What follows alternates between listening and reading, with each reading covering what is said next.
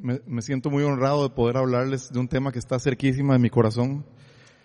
Es un tema que voy a, a tratar de adaptarlo a ustedes. Tengo información exagerada, si me desordeno un poco me, me disculpan, porque es tan extenso, realmente eh, se lleva todo en nuestra vida, todas nuestras actividades, todas nuestras eh, áreas de vida. Y ese tema es la adoración. Yo casi siempre que he hablado o he, eh, he puesto este tema en frente de personas, casi siempre han sido músicos, porque hoy día conocemos adoración, ¿verdad? Como ese tiempo en que estamos tocando y cantamos y nos ponemos en la presencia de Dios y le decimos cosas chivas y escuchamos música y nuestros corazones, nuestras emociones se, se eh, conectan y lo adoramos. Cuando le hablo a músicos, generalmente les hablo de bajen el orgullo, este, sean íntegros, o sea, porque claro. Está uno con la guitarra y quiere, puede querer tener atención, puede querer ser alguien a través de la adoración. Y, pero hoy vamos a cubrir un montón de aspectos que de hecho no son ese. Quiero hablarles de la verdadera adoración y es como se llama esta charla. Y quiero empezar como por la zona didáctica. Entonces, vamos a hablar de las definiciones y los beneficios de la adoración bíblica. ¿Qué es adoración? Y muy cercano a esto, ¿qué es alabanza? Porque vamos a estar viendo algunos versículos y hablando de algunas cosas en donde realmente se fusionan adoración y alabanza. La alabanza es parte de la adoración, la adoración es más amplia. Adoración es pleitesía, reverencia, comunión, servicio. Al mismo tiempo es la ofrenda de uno mismo en servicio a Dios, es identificación con Dios por medio del Espíritu para madurar en amor y para el ministerio de amor a la humanidad. La palabra que más se utiliza en el Nuevo Testamento es proscuneo. Yo, yo quiero, eh, no tuve que decir nada, pero por los que están grabando lo voy a leer. Eh, proscuneo es, es un, eh, un verbo eh, griego que significa, que describe el movimiento que se hace para dar un beso. O sea, hay gente que dice que es volverse para dar un beso, hay dice que es, gente que dice que es agacharse para besar la mano. Eh, los diferentes estudiosos hablan de cosas distintas. Pero lo que, lo que quiero que noten es la intimidad y la atención. O sea, la atención, o sea, piensen en alguien que aman, en, en su mamá, su pareja, si no tienen pareja o mamá o papá, algo íntimo. O sea, ¿qué, ¿qué, se necesita? ¿Cuánto se necesita para volverse a dar un beso a una persona?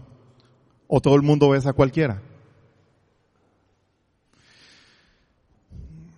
Hay otras palabras que dice sebonai, que es reverenciar con fuerte sentimiento de temor reverencial. Es la que se usa en Mateo 15.9. Proscuneo se usa en, en Juan 4.24, que ahorita lo vamos a leer. Lautreo que es servir, rendir servicio religioso, homenaje. Como ven es bastante parecido ya estas tres palabras que están aquí. Está en Filipenses 3.3 y Eusebeo que es actuar piadosamente hacia alguien, Hechos 17.23. Eh, aquí algo hice malo porque aquí está. En hebreo antiguo eh, se me perdieron las palabras, no importa. Eh, o no, están aquí abajo, no sé. Eh, voy a pasar a alabanza. La alabanza es un aspecto de adoración a Dios en el cual se rinde honor a Dios. Y vamos a leer segunda de Crónicas 7.3. Entonces todos los hijos de Israel, viendo descender el fuego y la gloria de Jehová sobre la casa, se postraron rostro en tierra sobre el pavimento y adoraron y alabaron a Jehová. Porque es bueno, porque eterno es su amor. El hebreo que se usa en esto es halal, que significa alabar, celebrar, glorificar, cantar, alardear. Eh, no sé si alguna vez que han leído que Dios dice, porque eh, que él dice cosas muy fuertes acerca del mismo, y algunos, en algunos momentos hemos pensado, ¿por qué Dios es tan rajón? ¿Verdad? A ver, levanten la mano los que no, levanten la mano los que mienten. Todo nos ha pasado. Y me, encantó oír una vez una definición que me llamó mucho la atención, que dice, alardear y rajar tiene que ver con que no sea verdadero. Cuando alguien está rajando, está diciendo algo que no es realmente. El, asunto con Dios es que cuando Él lo dice sí es, entonces no está trabajando. O sea, está, está simplemente expresando quién es Él. Entonces cuando alabamos, cuando decimos cualquier cosa que lo magnifica, que lo agranda, estamos describiendo a Dios. Y esta palabra es de donde sale aleluya, halal. Hay otras, pero creo que no las voy a leer. Em, ejemplos bíblicos eh, del Antiguo Testamento, Abraham dice que adoró. Y el lenguaje que se usa es, define una posición que es que para los que están oyendo grabar me, me voy a acostar en el piso. Esta, en cruz, esta es la posición que usó Abraham cuando dice adoró.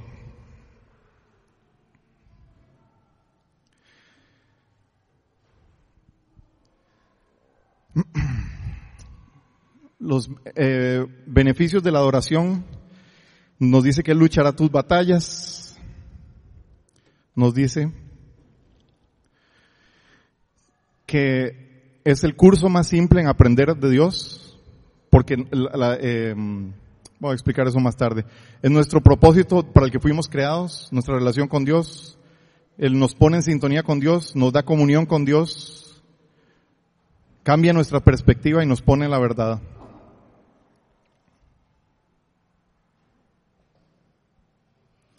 Voy a saltarme un poco esto porque siento que no va por ahí.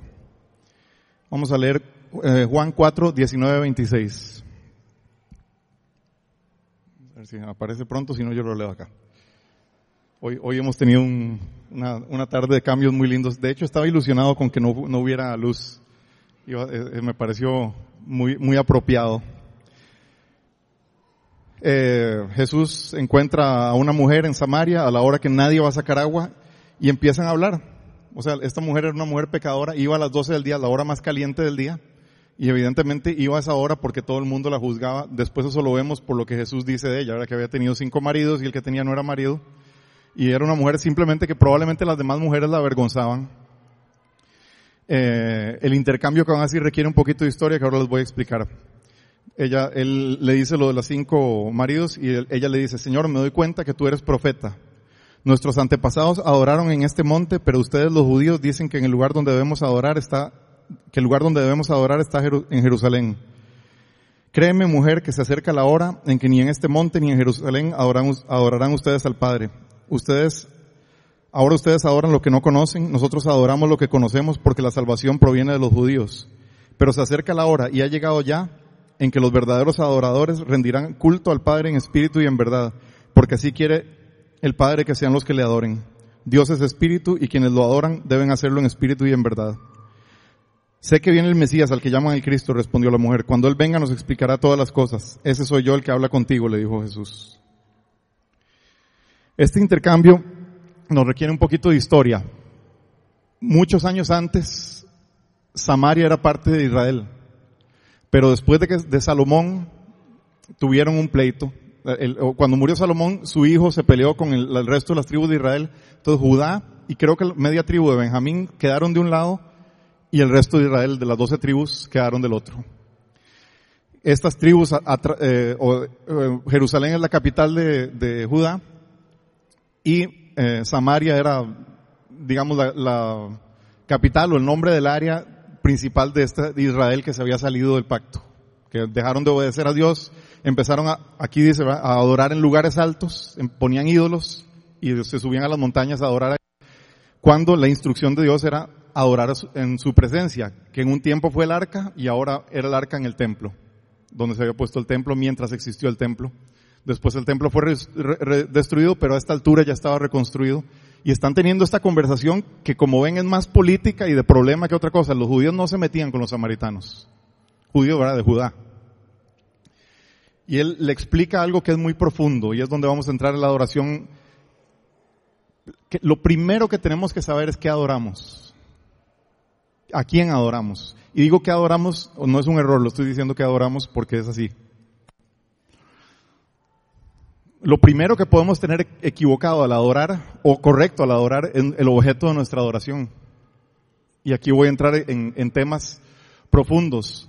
Pero Dios no necesita nuestra adoración. O sea, si ustedes leen Isaías 6, dice, ¿verdad? Que Isaías subió al cielo, ¿verdad? Fue subido al cielo y de ahí veía dos ángeles. Quiero que, que se imaginen esto porque requiere, requiere imaginarnos ciertas cosas porque particularmente los ticos no conocemos mucho de realeza, somos tremendamente igualados y otras cosas, eh, los que no son ticos se salvan de, mi- de mis ofensas y las puedo hacer porque soy tico. Pero somos así. O sea, no, no nos gusta la autoridad, no nos gusta un montón de cosas que nos digan, no, o sea, pero el que ha estado en presencia de un rey que realmente tiene poder de rey, entiende otras cosas. La palabra dice, en la boca del rey está, puede estar la vida o la muerte. Una palabra y usted lo cortaban la cabeza o lo que fuera. Este es mucho más. Entonces Isaías sube y vemos dos serafines a los lados que son, bueno, lo primero que hizo Isaías fue caer de cara, ¿verdad? Cuando cayó en la presencia de Dios y dice que vio al, al Señor entronado y glorioso y las orlas de su manto llenaban el templo. Y había dos serafines que se gritaban el uno al otro, Santo, Santo, Santo. Es el nombre, es el Señor Dios Todopoderoso. Dice que se gritaban uno al otro y al sonido de sus voces el templo se sacudía.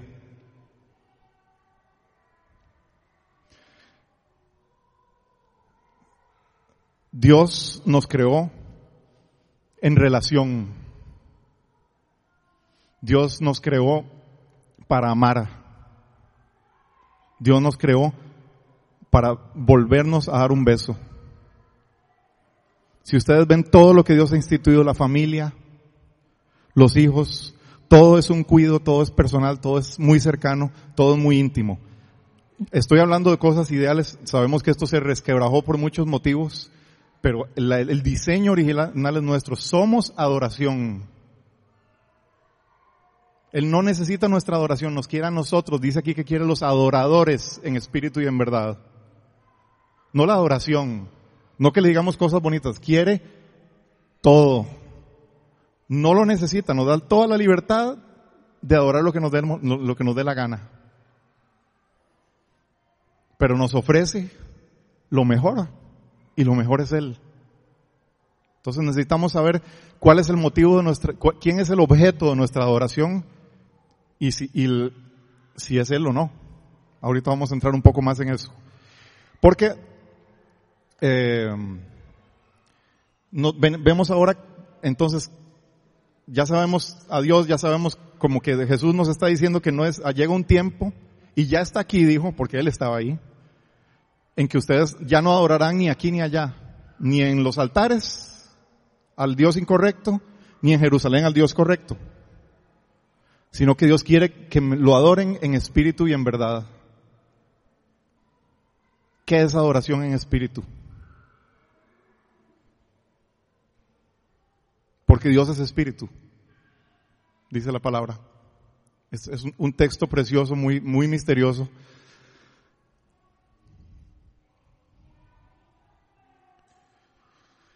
Resulta que Dios vive, vamos a, ver cómo, cómo pongo esto.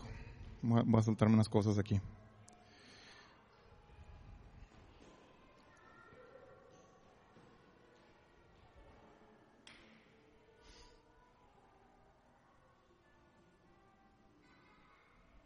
Ok.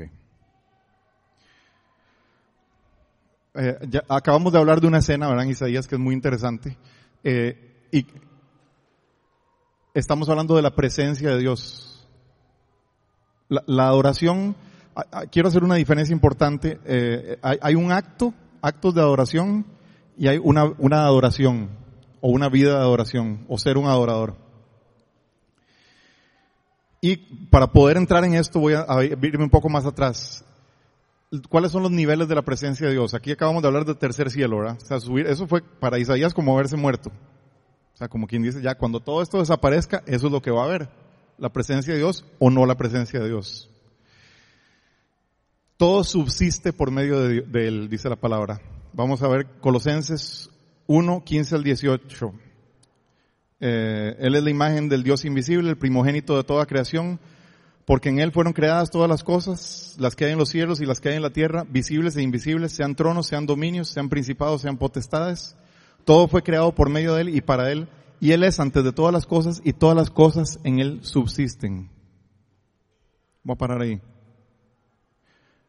Está diciéndonos que vivimos dentro de Él. Lo que hacemos lo hacemos adentro de Él, lo bueno y lo malo. Nos hemos quedado en muchas formas ciegos y acuérdense que Jesús le decía a los fariseos guías ciegos. Nos hemos quedado ciegos en muchas formas en que no, no hemos dejado de tomar en cuenta esta, esta realidad por demasiadas razones que no quiero abarcar, pero mi punto es, la palabra nos dice que estamos dentro de Él, estamos en Él, creamos o no creamos. ¿Quién es el dador de vida? ¿Cómo vive uno? ¿Qué como? Jesús dice, miren a los pajarillos. Nadie los alimenta y sin embargo esperan de Dios y reciben de Dios su comida. Eso, simplemente la lluvia de Dios cae sobre buenos y malos, eso lo dice la palabra. Y uno dice, ah, es que cuando insulta al chofer de, ahí, no estoy en la presencia de Dios, estás dentro de él. Y eso dice demasiado de su amor y su misericordia también. A un, no creyente es sostenido por su presencia. Esto vamos a llamarlo el nivel 1. El universo es sostenido y originado por medio de él. Eso significa que su presencia está en todo lo invisible y lo visible y todo lo que hacemos está dentro de él. Nivel 2, y aquí vamos a adentrarnos a lo que es espíritu. Al recibirlo como Salvador, su Espíritu reside en nosotros, somos su habitación. Este es otro nivel distinto del que le está hablando a esta mujer. Por eso me tuve que ir para atrás porque no quería decir esto dos veces. Una vez que recibimos a Cristo, su sangre nos limpia, entramos en salvación. No quiero entrar mucho en, los, en, en lo que es camino de salvación y todo esto, pero sí resulta que se cumple lo que Jesús le está diciendo a la samaritana ya no me van a adorar ni allá ni acá. Me van a adorar aquí. Y estoy, para los que están oyendo, señalándome a mí mi corazón. Él reside dentro de mí, yo soy su habitación. Él dice que el Espíritu viene a vivir con, mora con nosotros. Que no lo sentimos. Puede que estemos contristando al Espíritu. Puede que no estemos acostumbrados a sentirlo. Puede que lo estemos apagando pero su promesa es inquebrantable, Él está con nosotros. su espíritu reside en nosotros. Y ahora es donde Dios nos dice, ahí es donde quiero que me adoren. Es el, es el, ah, o sea, ya, ya tu cuerpo es el templo. Ya no es allá ni aquí. Es, es dentro tuyo. Sos adoración. Sos un templo ambulante.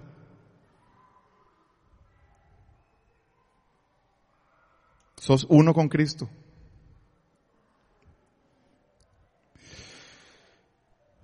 He sido crucificado con Cristo y ya no vivo yo, sino que Cristo vive en mí. Lo que ahora vivo en el cuerpo lo vivo por la fe en el Hijo de Dios, quien me amó y dio su vida por mí. Gálatas 2.20.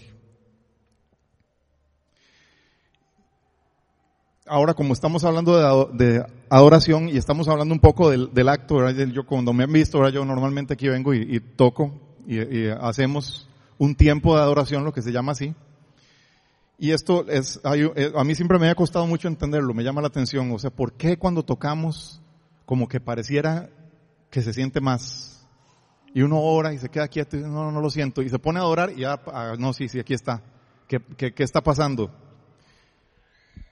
Eh,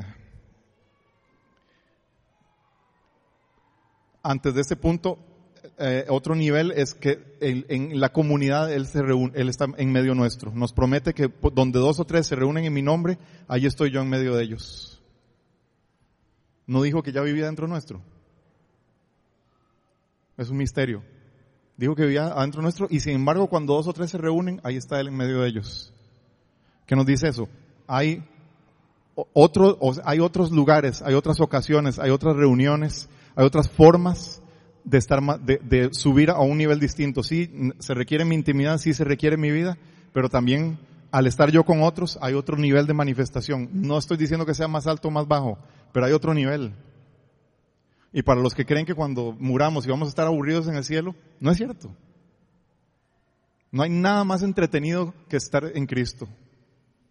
y van a haber niveles de niveles de niveles de niveles de niveles no estoy tratando de hablar arriba y abajo, simplemente es, como una aventura de amor esto.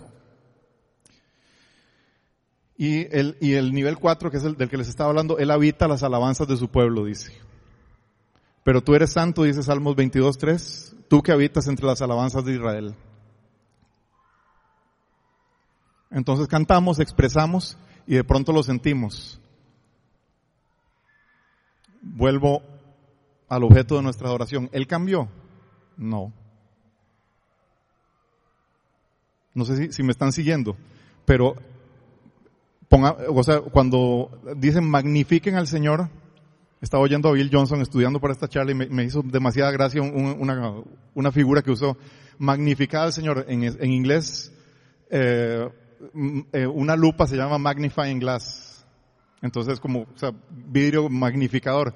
Y eso, o sea, cuando usted pone eh, em, esa lupa, si usted está desde la perspectiva de Dios, pues, o sea, lo ves más claro. Pero si estás desde la perspectiva del sol, la luz se concentra y te quema y te pega. Esto es para decir básicamente, es una figura que me llamó la atención, pero es para decir básicamente que el que se magnifica es uno. no, no, en grandeza, sino se te abren los ojos, se te abre el corazón, comenzás a adorar, entras en la presencia y entonces entendés. Se caen velos, se caen peleas, problema, pecado y podemos entrar en darnos un beso con el amado.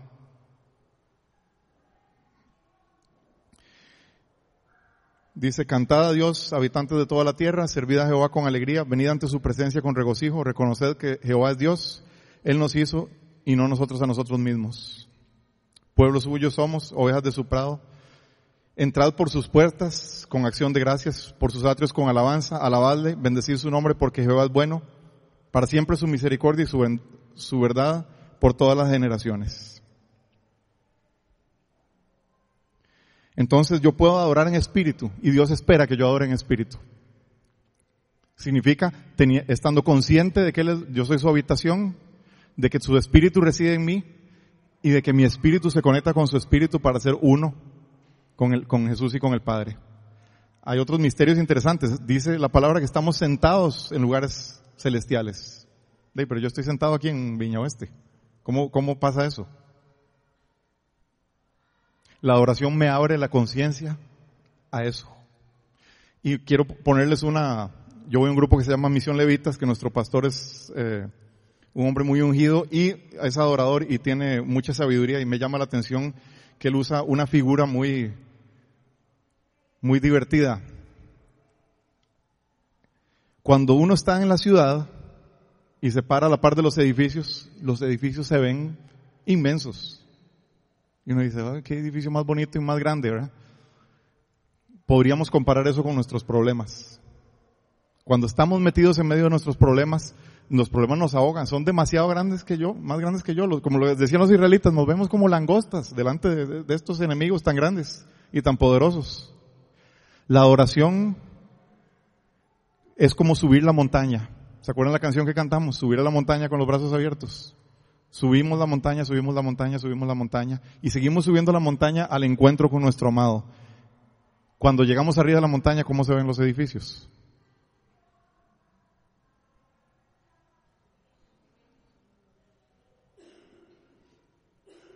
¿Cuál es la perspectiva real? ¿La de abajo o la de arriba? Una de esas perspectivas es eterna y la otra es temporal. Sí, los problemas pasan. Sí, algunos familiares nuestros tienen que morir, nosotros tendremos que morir, pasan cosas, pero el que no cambia sigue estando donde está. Entonces nosotros debemos buscar su trono, debemos buscar su presencia. No podemos acampar alrededor, y ya no se puede, no podemos acampar alrededor de un templo. Necesitamos acampar alrededor de la presencia. Israel siempre lo hizo ya sea el arca o el templo, había un lugar, los atrios, el lugar santo y el lugar santísimo. No, quiero hablar de, los problemas del lugar santísimo y la santidad que se ocupa ahora, pero Jesús nos compró esa presencia, nos compró ese acceso. Y en ese acceso tan grandioso tenemos una cosa muy especial que es muy importante, que es, y volviendo al tema del Espíritu, es comunidad con el Espíritu. Estén en comunidad con el Espíritu, dice Pablo en comunión con el Espíritu Santo. Jesús nos dice, Él los enseñará todas las cosas. Es, es volviéndonos, y ya no estoy hablando del acto de adoración, sino simplemente nuestra actitud, volviéndonos para dar un beso al Espíritu, estamos siendo hechos a su imagen y semejanza otra vez. Estamos poniendo la parte más alta de nuestro ser, que es nuestro espíritu, con su espíritu, y nos estamos sentando en ese lugar alto, cambiando nuestra perspectiva, cambiando nuestro corazón, cambiando nuestra mente, así es como se renueva la mente. Y viendo en perspectiva las cosas, este problema no es nada para mi Dios. Este comportamiento que yo siento que no lo puedo manejar, sí puedo. Es sea, un comportamiento es como una hormiga, no es ni como un edificio. Pero tenés que entrar. A la verdad. La grabadora no se detiene cuando pasa eso. Ah, no, porque es de pila, Bueno, está muy folclórica esta grabación. Este. ¿Dónde me quedé? Ah, bueno. Y eso nos lleva a la verdad. ¿Quién es Dios? ¿Quién soy yo? ¿Y cómo estoy yo? ¿Entendieron lo de espíritu? aquí yo, o sea, si pueden hacer preguntas, no, no me molestan acerca del espíritu. Es, un, es, es un tema que se entiende espiritualmente, adorar en espíritu. O sea, yo lo puedo explicar y todo, pero creo que al fin y al cabo es en la presencia que uno entiende realmente lo que es adorar en espíritu. Eh, y vamos al tema de la verdad.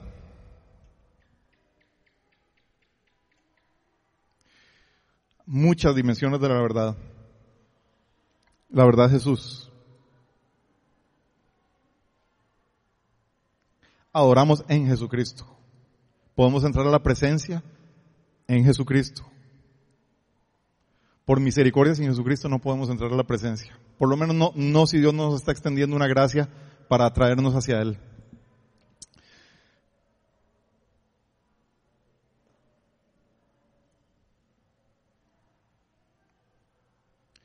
Entonces ya como hablamos, Él es el Dios omnipotente y eterno, es el principio y fin, es el alfa y la omega, en aquel en quien ningún ojo humano pudo ver su rostro sin morir, misericordioso, amoroso, y al que Jesús nos revela como papá o papi.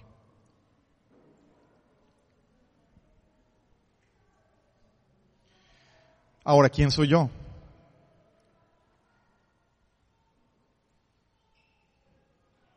¿Por qué me cuesta tanto ser obediente? ¿Por qué me cuesta tanto estar en paz?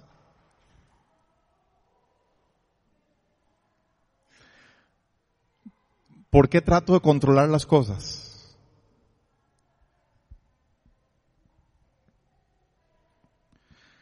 El Antiguo Testamento nos da un mandamiento. Yo soy el Señor tu Dios que te saqué de Egipto el del país donde eras esclavo, no tengas otros dioses además de mí, no te hagas ningún ídolo, ni nada que guarde semejanza con lo que hay arriba en el cielo, ni con lo que hay abajo en la tierra, ni con lo que hay en las aguas debajo de la tierra, no te inclines delante de ellos, ni los adores. Yo, el Señor tu Dios, soy un Dios celoso. Cuando los padres son malvados y me odian, yo castigo a sus hijos hasta la tercera y cuarta generación. Por el contrario, cuando me aman y cumplen mis mandamientos, les muestro mi amor por mil generaciones. Jesús dijo, el que me ama, cumplirá mis mandamientos. Y también dijo, amados los unos a los otros, como yo os he amado. Y alguien le preguntó, ¿cuál es la ley y los profetas? Y él dijo, amar a Dios por sobre todas las cosas y al prójimo como a sí mismo. No me acuerdo si se lo preguntó a un fariseo, pero esos son los principios. ¿Cómo obtenemos amor para amar a Dios? Juan lo dice, y bien claro, amamos porque Él nos amó primero. No podemos producir amor nosotros no podemos producir ningún fruto del Espíritu Santo, ni uno. Esos frutos se vuelven de Dios cuando nos acercamos a Dios, cuando nos hacemos a imagen y semejanza de Dios a través de acercarse. Entonces, ya que dijimos que somos adoración y que todo lo que hacemos es adoración, necesitamos analizar algunas áreas.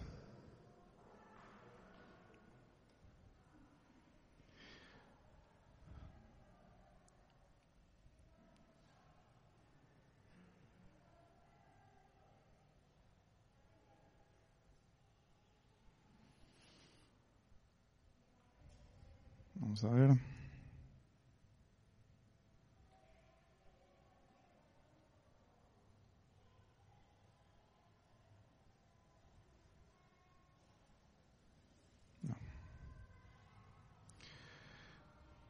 ¿Cómo están mis relaciones? Si adorar es un estilo de vida y Dios quiere adoradores y no nuestra adoración, ¿cómo están mis relaciones? ¿Cómo está mi relación con Él? ¿Le hablo? ¿Uso los medios que Él me da para, acercarme y comunicarme con Él? Su presencia, oración, eh, la Biblia. La palabra de Dios es, transformadora completamente y es la palabra de Él que ha subsistido por los siglos.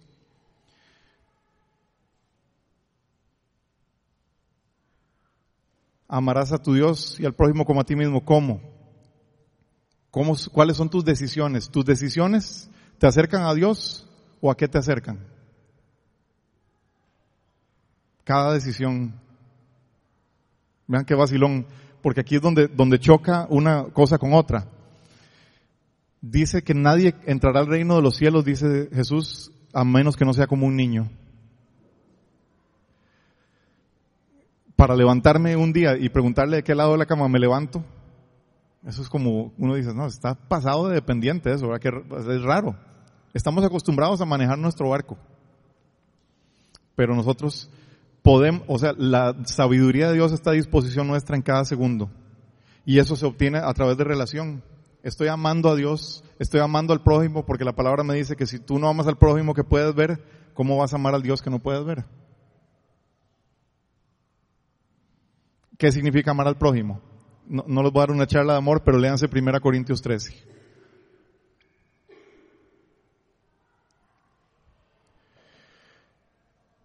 ¿Te amas a vos mismo? ¿A vos misma? ¿Podés apreciar lo que Dios hizo? Sabes que sos imagen y semejanza al del Dios Altísimo. Estamos hablando de verdad, ¿verdad? Adorar en espíritu y en verdad. ¿Quiénes somos?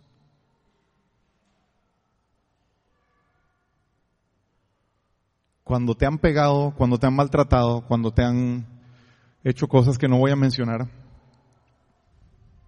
cuando te han abandonado, cuando todos los ejemplos que tenés alrededor tuyo dicen, vos no vales, vos no servís. No me importan tus sentimientos, no me importa tu profundidad.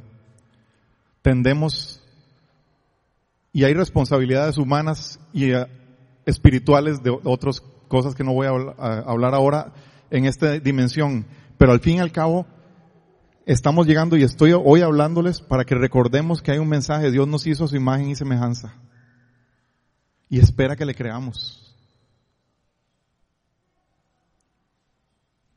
Espera que le creamos. Todo está bajo nuestro dominio. Ciertamente Adán y Eva lo perdieron y vemos consecuencias de esto, pero técnicamente Jesús nos recuperó todo. Todo.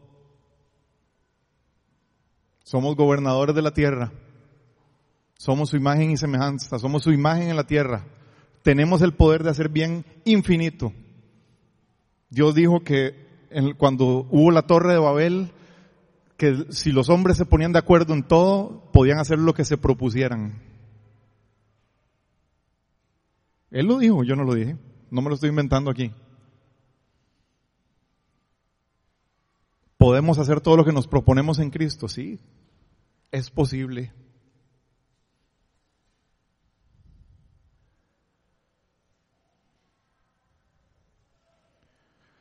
comenzá a verte vos mismo con ojos de, la verdad.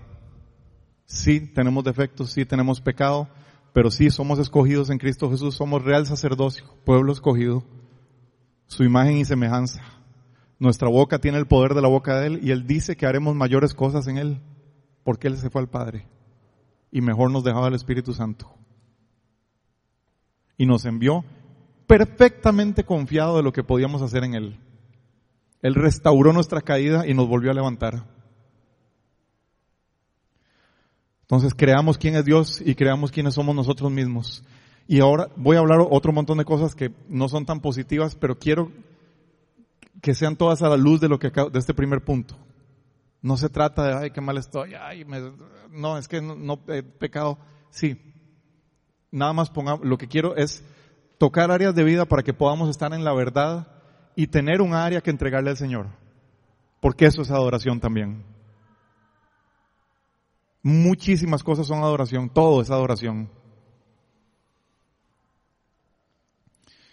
Obediencia. El que ama cumple mis mandamientos. Toda la palabra de Dios es punto dos. ¿Cómo estoy de obediencia? Hay varios niveles de obediencia. Está el nivel de la palabra, ¿verdad? los mandamientos, no hagamos lo que a Dios no le gusta. Eh, tomemos decisiones que sean decisiones de amor, que construyan y no destruyan.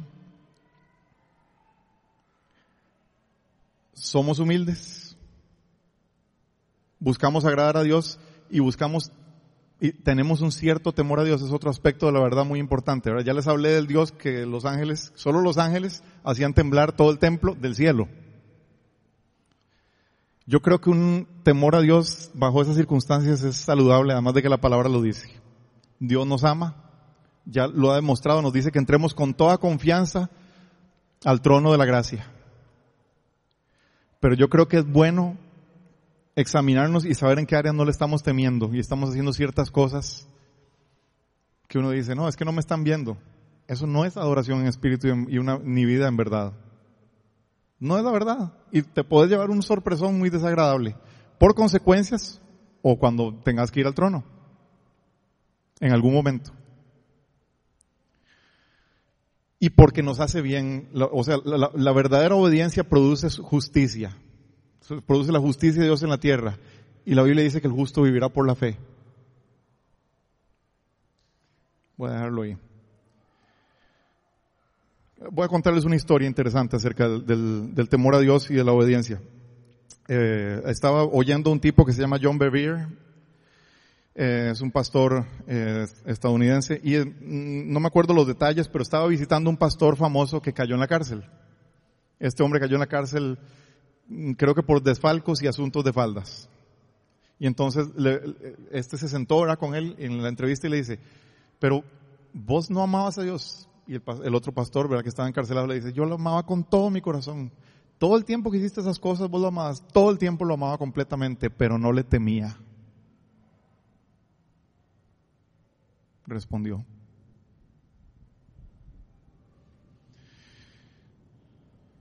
Tiempo ¿Cuánto tiempo le dedico al Señor? Dicen que la agenda dice cómo está nuestra vida de adoración. ¿Qué, ¿Cuánto tiempo le dedico, le dedico a mi relación con el Señor? Todo esto, voy a decir estas cosas con delicadeza porque si hay una cosa que me molesta es la religión. Primero porque el primer de religión, medio religioso soy yo, o, más bien bastantito. Entonces todo el tiempo está como la culebra tratando de morderme y yo atrás, ¿verdad? Eh, entonces quiero decir esto con cuidado porque no es porque vos te pongas siete horas al día de oración. Voy a contarles una historia ya de una vez. Yo tuve un tiempo en que oraba tres horas al día y fue, era glorioso. Tres horas de presencia. No de leer la palabra y de intelecto y entender y no, no, no. No voy a leer la palabra hasta que no sienta que la presencia de Dios me está hablando. Y empecé divino y estuve así como dos años. Pero al final de los dos años, y ya bastante tiempo antes, si no oraba las tres horas, era una tragedia. Entonces, poco, muy pronto, lo tuve que dejar, porque se me había vuelto un sacrificio religioso. Entonces ya si no oraba las tres horas, de, no, no, ya no servís para el reino de Dios, la culpa, y el diablo feliz, ¿verdad? Venía zumbando, ¿verdad? Detrás mío y diciéndome, eso es inútil, es cierto, Dios no te usa, bla, bla, bla. Y entonces dije, no, voy a tener que caer totalmente en la gracia y no hacer nada. Y todavía estoy medio recuperándome de eso. Pero lo que quiero decir es, cualquier cosa que agarramos buena, se puede volver religión y ya no estamos adorando, ya no estamos amando, ya nada. ¿Cuánto tiempo le dedico al Señor? Por mi bien y por quien Él es. Nosotros lo adoramos y lo alabamos por quien Él es, no porque nos produzca nada bueno, ni porque eh, nos hace de, ningún problema, aunque tiene este, esa característica. ¿Cuánto tiempo le dedico a mi prójimo? ¿Cuánto tiempo me dedico a mí? Porque el amor, ¿verdad? Es como una máscara de oxígeno de los aviones. O sea, uno tiene que ponérsela primero porque si no, se ahogan todo el mundo. Necesitas, yo sé que esto puede sonar egoísta, pero ocupas respirar oxígeno para poder hacer el bien para los demás. Pero no, entonces yo me sacrifico por todos los demás y voy a pasar siete horas en la iglesia y voy a ir a orar aquí y allá y de pronto los hijos, ¿quién los atiende?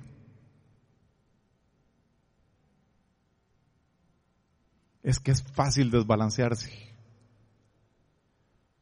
Es que Dios me quiere usar en todo, entonces ya no voy a estudiar. ¿Para qué? O, cosas peores, el mundo se va a acabar y ya no, ya no, ya entonces no, no importa, vamos a dedicarnos solo a orar y adoramos juntos y hacemos toda la cosa porque el mundo se acaba en tres días y no se acabó. Y sigue el tiempo y no gobernaste. Y tenemos las situaciones que están ahora, las universidades están tomadas por gente que no tiene respeto por Dios y enseñan cualquier cosa espiritualmente. Y el mundo está cambiando. ¿Por qué? Porque los cristianos estamos, no voy a decir, en esto no se puede decir todo o nada jamás, pero nos dejamos. Nos inventamos una verdad que no es. Sí, viene esa verdad, sí, va a pasar, pero no, o sea, yo no la veo todavía.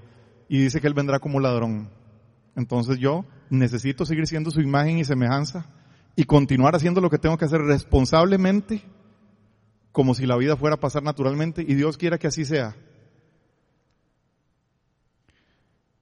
Le dedico tiempo a mi familia, le dedico tiempo a mí, le dedico algún tiempo a la comunidad, le dedico tiempo al ministerio, a servir a otros, porque servir a otros también nos mantiene un poquito cacheteados, ¿verdad? O sea, ya, si uno está portándose muy mal y va a servir, de pronto dice, que hipocresía, ¿verdad? Y eso es, bueno porque nos trae la verdad, excepto que nos haga huir. Pero si no huimos, uno dice, no, voy a seguir yendo aunque me sienta pésimo. Y eso te mantiene con una motivación para soltar algunas cosas que hay que soltar. Visitas a los enfermos, encarcelados, pobres. Aquí vamos con más cosas que podrían ser religiosas, pero hace poco fuimos a la cárcel aquí cerca. Y me acuerdo que en el grupo todo el mundo estaba diciendo, vamos a ir a llevarles a Jesús a la cárcel y a llevarles a Jesús a la cárcel. Y yo me rascaba la cabeza y decía, qué raro, yo recuerdo como que en la palabra de Dios decía que era Él el que estaba ahí. Cuando estuve en la cárcel, cuando estuve enfermo, no me visitaste. Yo no voy a llevar a Dios a ninguna cárcel, voy a visitar a Jesucristo. ¿Se dan cuenta como adoración es una cuestión de perspectiva? todo es adoración. Todos somos adoración. Todo lo que hacemos, todo lo, o sea, el latir de nuestro corazón es un movimiento de adoración a algo o a alguien.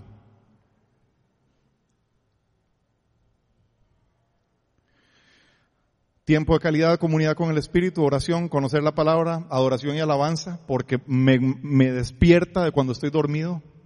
Eso es lo que hace el acto de adorar y me transforma.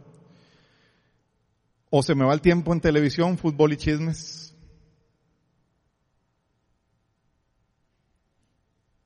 cosas que me son cómodas, visito a mis papás más de lo que debería. Eso, esto no es un cuento, esto estoy confesándolo. ese, soy yo. Televisión, yo. Tuve que quitarla. Y, ahí ando en esas luchas. No, no es fácil, pero hay que entender que nuestra agenda le pertenece y que podemos usarla de muchas formas. Y a veces Dios dice descanse y lo descansa unos seis meses. O se enferma uno. Yo no digo que esto sea de Dios, pero Dios lo puede usar. Dice la palabra que más vale ir a un funeral que a un festival, porque ese es el destino de todos los hombres y es bueno que lo tengamos presente. Eso es súper verdadero, ¿verdad? Eso es súper verdad. Justicia. Esta es área, área 4. Cómo está mi libro de cheques y mi cuenta de tarjeta, de crédito. Y esta se las voy a tirar divino porque yo no vengo a esta comunidad y no me dan plata, así que puedo tirárselas con toda la tranquilidad de que yo no me voy a ganar nada, ni nadie. Y aunque no le sea muy amigo mío, no me importa. Pero tus finanzas hablan. ¿Ya están proyectándolo ahí? No. Tus finanzas hablan de dónde está tu corazón. Dios nos dice, siempre nos ha dicho que demos el 10% yo he oído un montón de cosas que eso ya no, no está, que es que es Antiguo Testamento, que es que no es Nuevo. Bueno, el Nuevo Testamento, que yo me acuerdo, todo el mundo se repartía todos juntos. Sin embargo, yo oí a un teólogo y me parece que tiene razón, que dice que nunca ha sido abolido y sigue siendo válido y que sigue estando la bendición de Malaquías aquí. Entonces, el diezmo me bendice, el diezmo no es mío, dice Jesús. Dice eh, Dios, eso, eso lo dijo a través de, de Malaquías. O sea, me están robando, dice, porque no me dan los diezmos y ofrendas.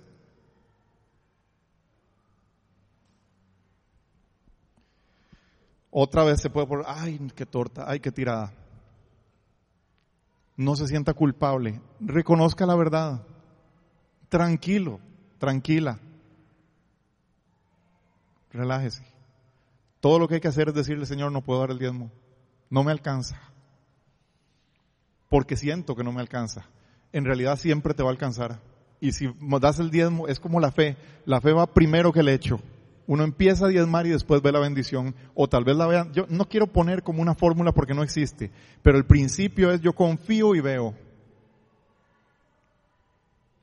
Y las, las finanzas son una forma de adoración enorme. El trabajo de nuestras manos es nuestra vida. Con eso voy a comer, con eso voy a pagar, con eso me voy a pensionar, con eso me van a enterrar.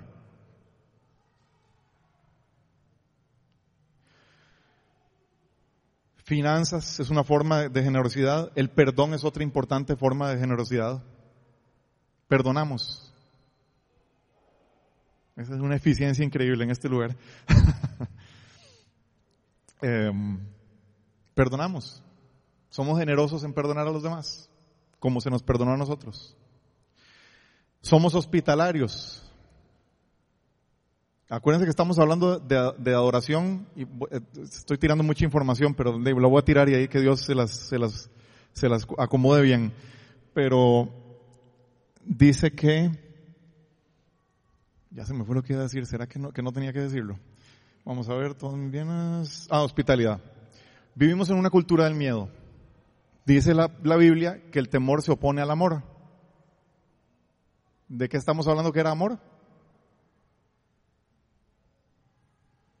hospitalidad, prestar el carro. No, no estoy diciendo déle el carro, las llaves del carro cualquiera, pero haga carpooling, lo que usted pueda. Deje que Dios lo guíe.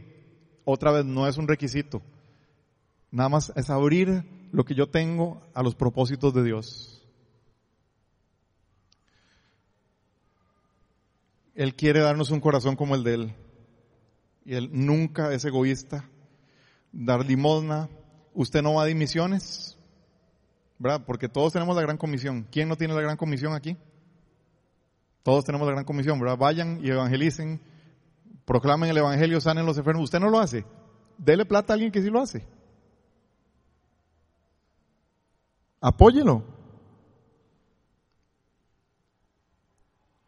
Otra vez, no estoy imponiendo deberes, estoy abriendo avenidas de adoración. Estoy tratando de abrir todos los, el montón de áreas donde podemos adorar a Dios, donde podemos servirlo, sin siquiera tal vez tener ni que movernos de donde vivimos.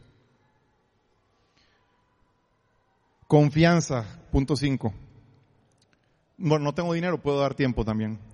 Le estoy creyendo a Dios, creo que Él es bueno, soporto la prueba con paciencia, espero confiadamente y creo sus, sus promesas.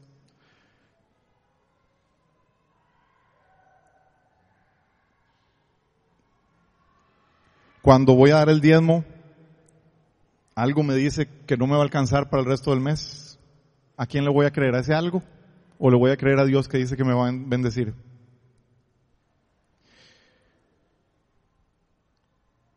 Le voy a creer más a que es mejor probar antes de casarme que aprender el amor cuando me case. Porque Dios nos da instrucciones precisas de cómo vivir la vida. Precisas. Perfectas. Las consecuencias de, no hacerle, de no confiar en Dios es una charla por sí misma. Y las bondades también es otra charla por sí misma. La espera es adoración. A veces no vemos la promesa, pero seguimos esperando. Y eso lo dice Hebreos, ¿verdad?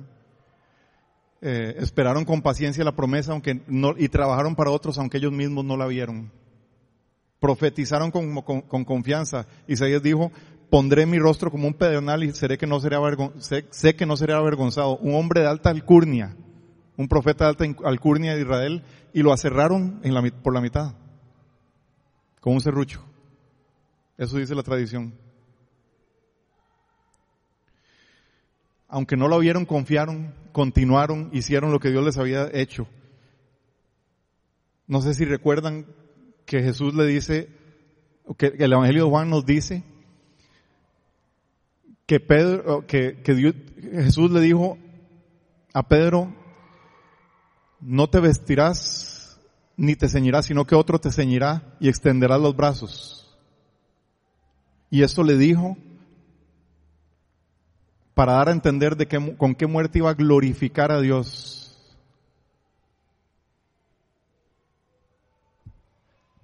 En mi muerte glorifica a Dios. La palabra lo dice de por sí, cuando entraste a este negocio ya, ya estabas muerto. ¿No es cierto? En la cruz morimos y ahora vivimos para Cristo. Entonces podemos entender cómo Jesús subía ese Gólgota diciendo, perdónalo Señor porque no saben lo que hacen. Tal vez no era porque, y me voy a atrever a suponer un poco, tal vez no era porque tenía miedo a la muerte o no tenía miedo a la muerte. Simplemente no tenía temor del todo. Iba amando, iba adorando a su Padre y sabía que con su muerte lo que iba a hacer por nosotros, lo que iba a significar y el acto supremo de adoración que estaba haciendo por nosotros. No quiero entrar en los sacrificios del templo, pero para tirarles una joya, que para mí es una joya, Él fue el sacrificio y Él fue el sacerdote. Normalmente el, sacerdote hacía un sacrificio por el pecado y mataba un animal. En este caso él fue el cordero y él fue el sacerdote. Él se llevó por gusto y murió por nosotros. Acto de amor a su padre, acto de obediencia. ¿Qué expresan mis labios? Punto 6. ¿Qué estoy diciendo? ¿Maldigo a los hombres mientras alabo a Dios en otro lado? Entonces alabo aquí, pero no alabo allá. ¿Culpables? Yo sí. ¿Me tengo que sentir malísimo? No. Quiero adorar en espíritu y en verdad. No quiero, no voy a dejar que el diablo me condene por estas cosas. La palabra dice que el que dice, eh, eh, primera Juan dice que el que no tiene pecado se engaña a sí mismo y hace a Dios mentiroso. O sea que sí tenemos pecado. Son áreas para orar, áreas para entregar esperanza. Podemos entrar al trono de la gracia con nuestras manos, con nuestro corazón en las manos y entregárselo a Él. El verdadero corazón. Señor, yo no sé amar. Señor, yo no sé vivir. Señor, yo no sé adorar. Señor, yo no sé quién soy.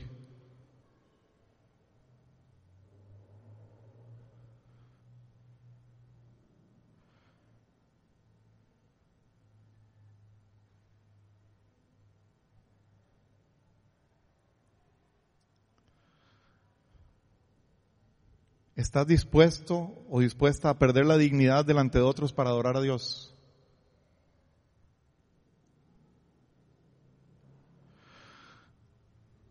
Aquí voy a entrar en un área que quería entrar desde un principio. Y espero que si, si hoy salimos con dos cosas de aquí, uno sea saber lo que significa todos nuestros actos y nuestra vida. Y la otra sea por qué es bueno adorar desaforadamente. No es un deber, dice que cuando llevaban el arca a Jerusalén, David iba bailando desnudo. Los expertos dicen que desnudo no es desnudo completo, sino que era de, de aquí, de la cintura para arriba. Espero que sí. Pero bailaba desnudo desaforadamente a tal punto que su esposa, una de sus esposas, Mical, lo veía por una ventana, era la hija de Saúl, y dice que se avergonzó de él terriblemente. Y estaba furibunda. Y el hombre danzaba todo aquel camino, llevando el arca delante de Dios, dice. Y la metió a Jerusalén. El arca en aquel momento era donde estaba la presencia de Dios. Muy peligroso tocar esa arca. Poquito tiempo antes se habían dado cuenta de ese, de ese asunto de que mover el arca no era jugando. Y David danzaba y su esposa lo despreció en su corazón. Yo he hecho lo que, lo que hace Mical, lo que hizo Mical. Me ha dado pena ajena ver a otra persona tirada en el piso, pegando gritos y diciendo, Dios es mi Señor. Aleluya. Y es otra área, es un área en la que yo digo, Señor, dame libertad para adorarte. ¿Podemos poner ese video? Ahora sí.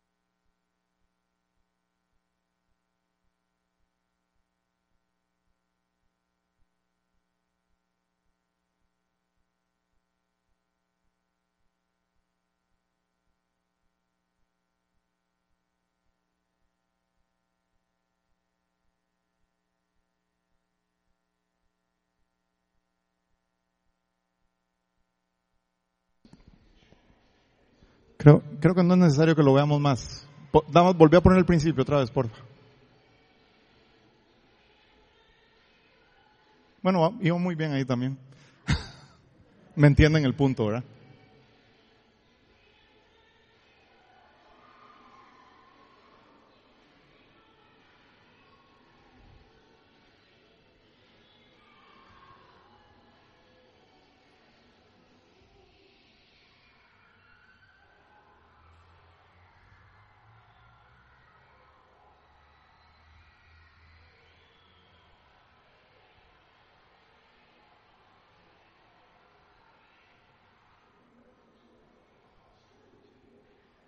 Puedes quitarlo cuando quieras. Para los que están escuchando la charla, si Dios quiere vamos a poner eh, ahí un video. Si no, se llama Michael Jackson Causing Mass Hysteria. Está en YouTube. ¿Quién se acuerda de los partidos de fútbol a los que ha ido? No, otra vez, esto no es una condena, esto no es ah, hiciste mal, es que sí podemos, ¿vieron? Sí podemos. Claro, en el fondo de nuestro corazón sabemos que no es el riesgo total lo que está ahí, pero estamos, ustedes ahí en ese video ven claramente para lo que estamos hechos. Estamos hechos, o sea, esa es nuestra capacidad de adoración. En este caso, yo, o sea, Dios lo tenga en su descanso, Michael Jackson, no tengo nada contra él, pero él causó una histeria y una adoración en la gente espectacular. Y terminó su vida entre burlas. Eh, no, no es tanto por señalarlo a él, pero me refiero, no era un Dios. Y sin embargo, las personas, como estamos buscando, como estamos diseñados, nuestro diseño es un embudo de amor estamos desesperados por amor, por darlo y por recibirlo, por un significado, por un amor, por una verdad. Vemos escenas como las que se ven en ese video. Pero en la iglesia nos da pena adorar.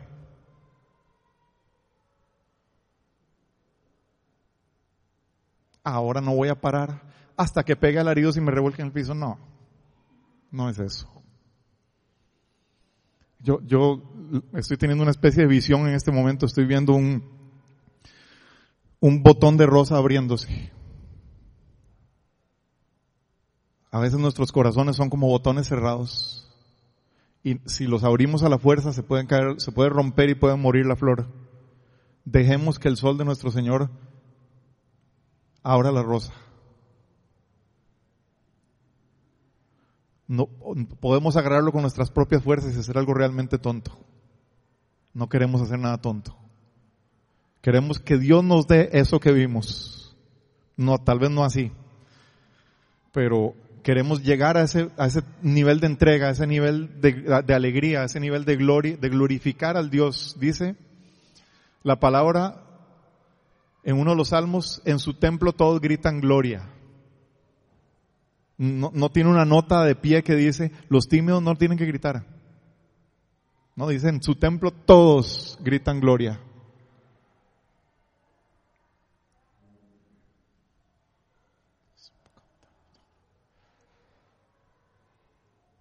Me faltan tres puntos para cerrar. ¿Tengo tiempo o cierro? Poco, ¿verdad? Voy a, voy a dar un, par de puntos más, aunque siento que ya estamos aterrizando. Punto 8, y estos son cosas que los cristianos no hacemos, por eso puse ese video en esta zona. Regalos, sacrificios, actos, oraciones, danzar, encender candelas o incienso, dedicar algo o alguien, eh, ¿Cuánta gente se ha dedicado a un santo? Eh, o los papás lo, lo, lo, lo, declararon un santo, marcarse el nombre de la novia en el cuerpo, ofrendas de comida, me pone eh, de los santeros, estoy hablando de religiones que no son la cristiana y no tenemos esas costumbres, pero me parece muy importante ilustrar ese punto porque todos estos son actos de adoración, son actos de desprenderse de algo que yo quiero para dárselo a, algo, a alguien que me pueda dar un beneficio. Eso es religión, por cierto y podemos comportarnos como eso, ¿verdad? Como yo tengo que adorar con toda la fuerza y eso también es religión, no es relación, no es amor. Pero si quiero os decir que estos actos están reservados para el Señor, nada más.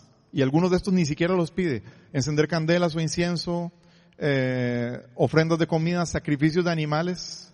En algunos casos hay religiones donde se sacrifican personas derramar sangre, mutilarse, dar dinero para consultar a un brujo, para que me amarre el amor y me amarre las finanzas, este, bienes valiosos, alabar a una persona, como lo que acabamos de ver, eh, narcisismo,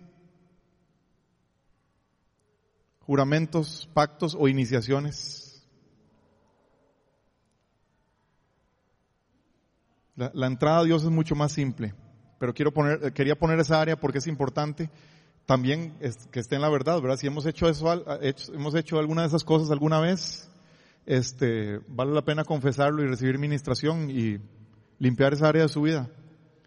Porque la verdad también implica confesar quién soy.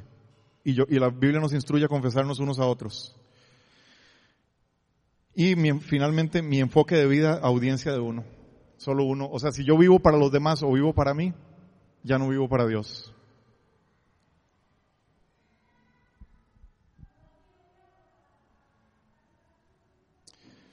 Si dice la palabra, para cerrar, que toda la creación alaba al Señor. Todo lo que respira alaba al Señor. Jesús nos dice en otra área que, y yo creo que estaba siendo literal, honestamente, que cuando él entró a Jerusalén, la gente gritaba Osana y los fariseos les decían, cállenlo, no oye lo que están diciendo, porque no le creían que él era el Mesías. Pero él dijo, si ellos se callaran, las piedras gritarían. Toda la creación alaba al Señor, ¿verdad? A veces, a veces nos saltamos cosas literales. Nunca he oído una piedra gritar, o tal vez no tenía los oídos afinarlo, afinados a hacerlo.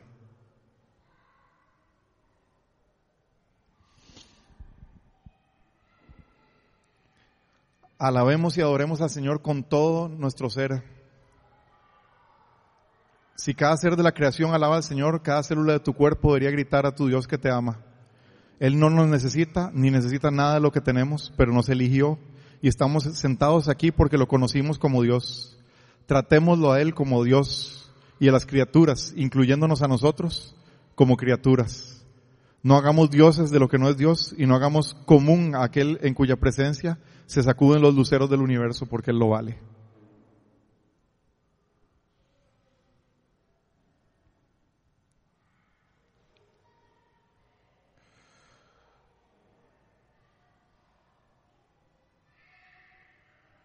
Esta es la verdad. Podría ser muchas otras, podría entrar en muchos otros lugares, pero yo creo que lo importante es saber que Él nos espera en sus atrios y todas las invitaciones, todas las cartas de amor que hay nos las ha enviado a través de siglos, de siglos, de siglos y nos sigue hablando. y nos sigue ofreciendo y nos sigue diciendo yo los voy a cambiar, yo los voy a amar, yo les voy a dar vida eterna, yo les voy a dar todo lo que necesitan. Es más, yo soy todo lo que necesitan. Porque nos va bien, no. Y quiero cerrar con la última lectura. Creo que la actitud de un verdadero adorador es esta. Habacuc 3, 17, 18, aunque la higuera no florezca ni haya frutos en las vides, aunque falle la cosecha del olivo y los campos no produzcan alimentos, aunque en el aprisco no haya ovejas ni ganado alguno en los establos, aún así yo me regocijaré en el Señor, me alegraré en Dios mi libertador. La adoración más profunda es aquella que florece y se mantiene en la prueba. Y la que da lo, que tenemos, no lo que no tenemos. Jesús señaló a la viudita que tenía dos moneditas cuando habían carruajes dejando fortunas en los, en los atrios del Señor. Pero él dijo, ella. ¿La ven? Ella.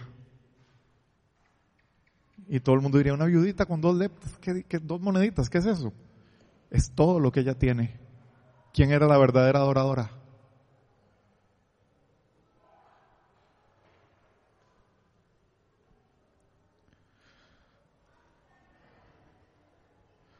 Sirvámosle en los términos de Él, porque Él es bueno y para siempre es su misericordia.